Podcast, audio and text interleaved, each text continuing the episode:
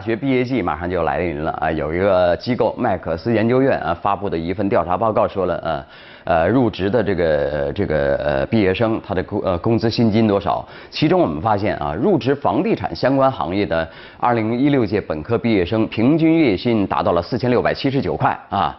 报告说了，近年来呢，房地产行业时冷时热啊，从事建筑啊、房地产相关行业的大学毕业生比例，在过去五年中先升后降，波动明显。不管怎么样，这个薪酬水平算是好的了啊，比起其他行业要高出不少呢。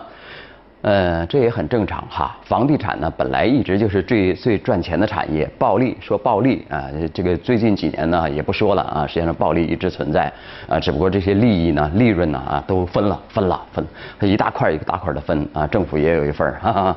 那好吧啊，呃，我不太情愿的，我呃对这个把这个对最赚钱的产业呢，我加个之一啊，省得落下把柄啊。有人说抢钱才第一位呢，哈哈，对吧？啊，这个。说话要严丝合缝啊，不能不能呃有漏洞啊，呃，再来看看。嗯，人力资源和社会保障部啊有一个新的一个精神啊，人社部表示将制定提高技术工人待遇政策。哎呦，这个老马最拥护了啊！将继续实施国家高技能人才振兴计划，制定提高技术工人啊待遇政策，研究推动产业工人队伍建设配套政策啊。其实啊，类似的信号早就有不少。早些年呢，针对这个职业专门学校的个建设呢，呃，也红红火火，也有许多的鼓励政策啊。但现在看来呢，好像还不太得力。呃，没几个家长。愿意把孩子送到那个职高、职中或者是那个呃专业学校去啊？呃，没有大学两个字儿，咱不进去啊。呃，所以说呢，这个职业教育呢，没有撼动高考啊。独木桥上，高考独木桥呢，还是千军万马，蚂蚁一样乌泱乌泱的啊。这次这个人社部的政策呢，从提高技术工人待遇入手，那应该说是算是发力发到点子上了。哈哈，我有钱啊，我这个待遇好啊，对呃。孩子们对孩子家长呢还是有吸引力的啊。其实这个市场需求早就很说明问题了啊。你看民企啊，现在这个工厂啊，请一位技术工人付的报酬啊，早就超过了高校毕业生。而且无论哪个行业，技术工人都是供不应求的啊。啊，不要说技术工人了，你家如果有装修，呃，你你就知道那些装修佬啊，他根本就不不尿你啊。这个他那牛得很啊。你不相信？你大学毕业不是吗？你比一比跟他的收入啊。哼，你比不过他的啊！再来看啊，小学招生季啊开始了，家长啊又开始紧张了啊。说上海那边啊，民办小学招生，呃，他不考学生，考家长啊，还填表啊。你爸是干嘛的？你妈在哪儿工作？你爷爷干嘛的？啊，你奶奶什么时候参参加革命？都这些啊啊，最后呢被叫停了，因为这个涉嫌妨碍公平啊。但其实呢，呃，反过来说啊，呃，从大人的角度去看孩子，还是有一定的道理的哈。如果家长表现的三观不正，那孩子肯定是缺德孩子，这熊孩子，对不对？肯定也有样学样啊。那唯一的担心什么呢？学校会不会是在挑那些有权有钱的家长呢？等会儿这事问题我们呃在后头说啊。还有呃，现在不不是都面谈入学吗？不能考试，我面谈，我看这孩子 智商怎么样啊？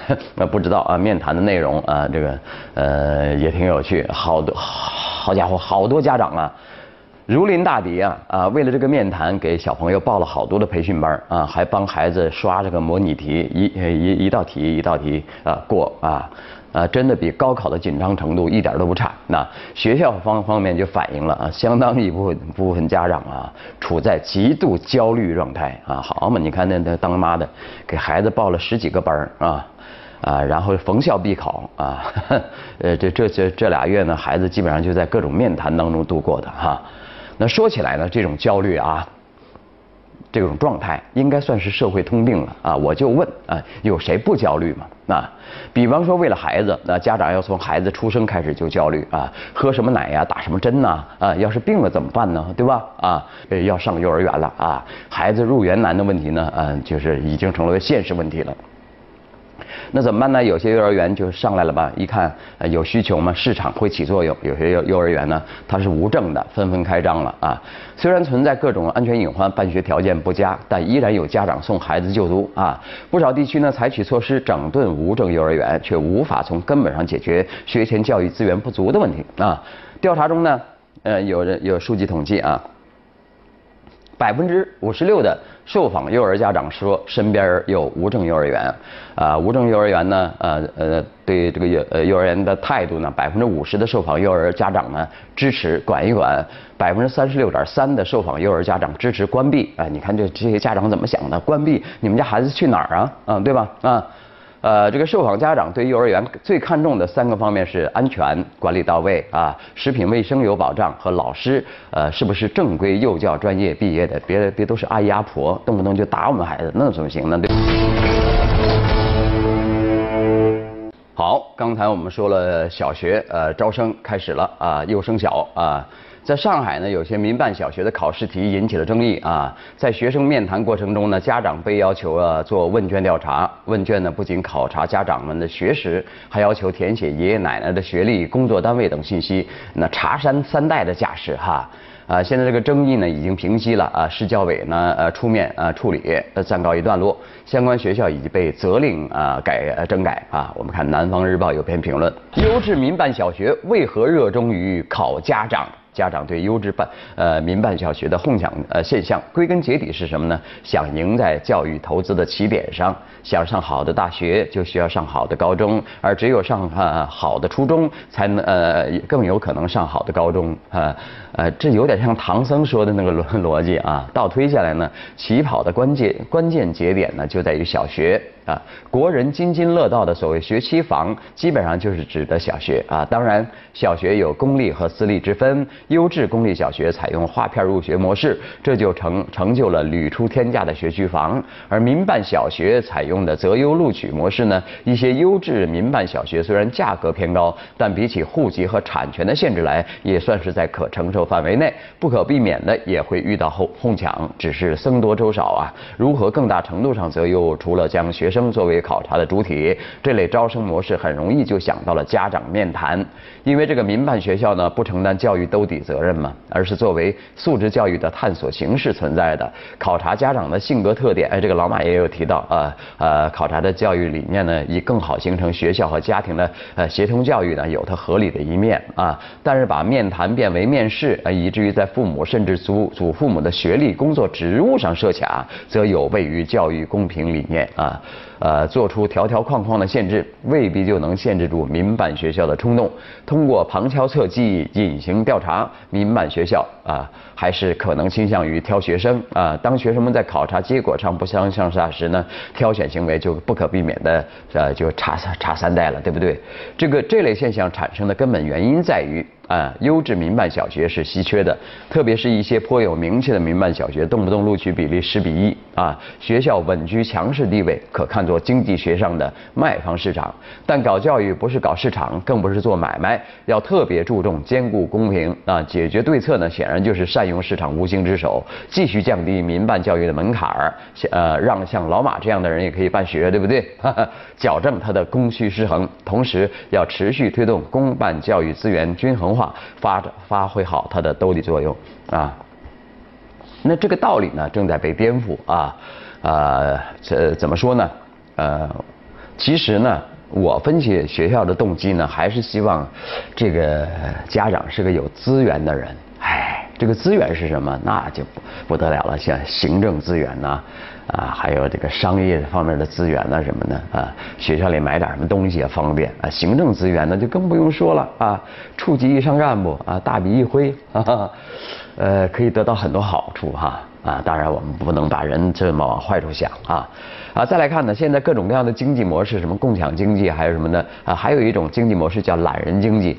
宅经济啊，呃，在大学里面呢是非常的风行啊，就经常看到奇葩的哈，吃饭不去食堂排队，选择点外卖啊，送到门口啊，买东西不愿意下楼，花钱请人送上门啊，这些新型的消费模式，催生了新的服务链啊，有的学生呢可以在寝室里呢待好几天，他不出门，除了上厕所啊，有的学生呢以替人跑腿小赚一笔。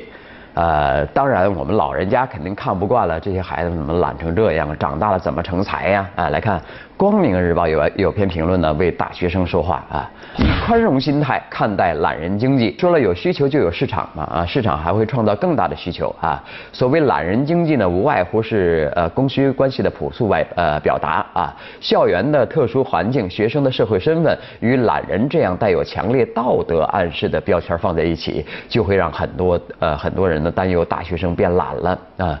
校园生活较之其他社会生活是最为方便的啊，很多人毕业后怀念校园的美好，那就是因为校园生活极大的便利性啊。就在凡事都方便的校园，还有懒人经济，难怪让人不解。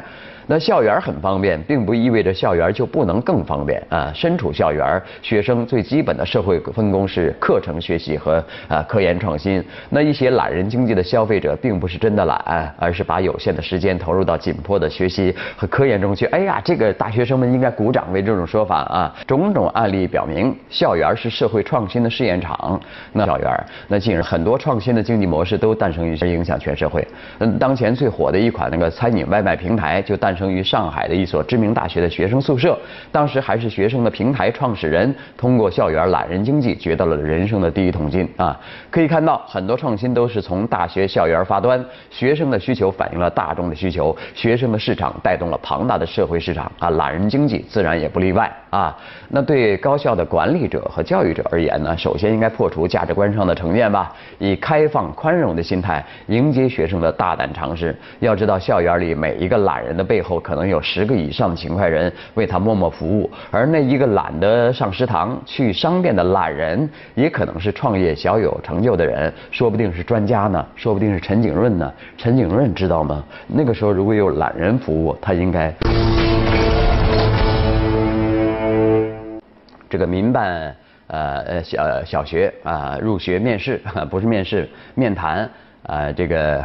呃，送孩子去民办小学面试呢，啊，这个家长啊被学生考得生无可恋啊，让家长填写问卷，做几十道逻辑推理，查家家底儿，查了三代人。最夸张的是，有的学校面试还要看家长身材，大胖子不要，是这意思吗？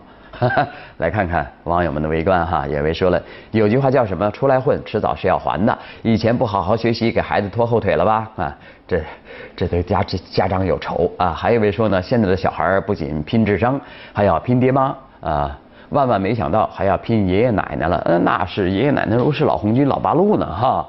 啊，你看这个这社会，呃，百态吧，挺有意思啊。好，再来看，呃。呃，这两天有一条微博啊，说的事儿啊，说的是世界顶尖结构生物学家，啊，清华大学生命科学呃教授闫宁，呃，最近跳槽了，到美国普林斯顿大学分子生物学系呃终身讲讲席教授。为什么离开呢？闫宁啊，用了居安思危来解释。他说：“我生怕自己在一个环境里待久了，可能固步自封而不自知。那换一种环境，呃，是为了刺激自己获得灵感，希望能够在科学上取得新的突破。”那来听听网友的声音。有位说了啊。啊，留住人才需要科研与学术环境、政策等等多方面的综合配套服务保障。对于这种这种级别的人才出走，非常遗憾。还有一位说了，弯弯绕绕太多，不适合搞学术研究，所以真正的人才都在寻求机会外流啊。其实呢，啊，有说有钱，有说有环境。依老马来看呢，我们的科研环境呢，不太容许科这个呃研究者呃呃去。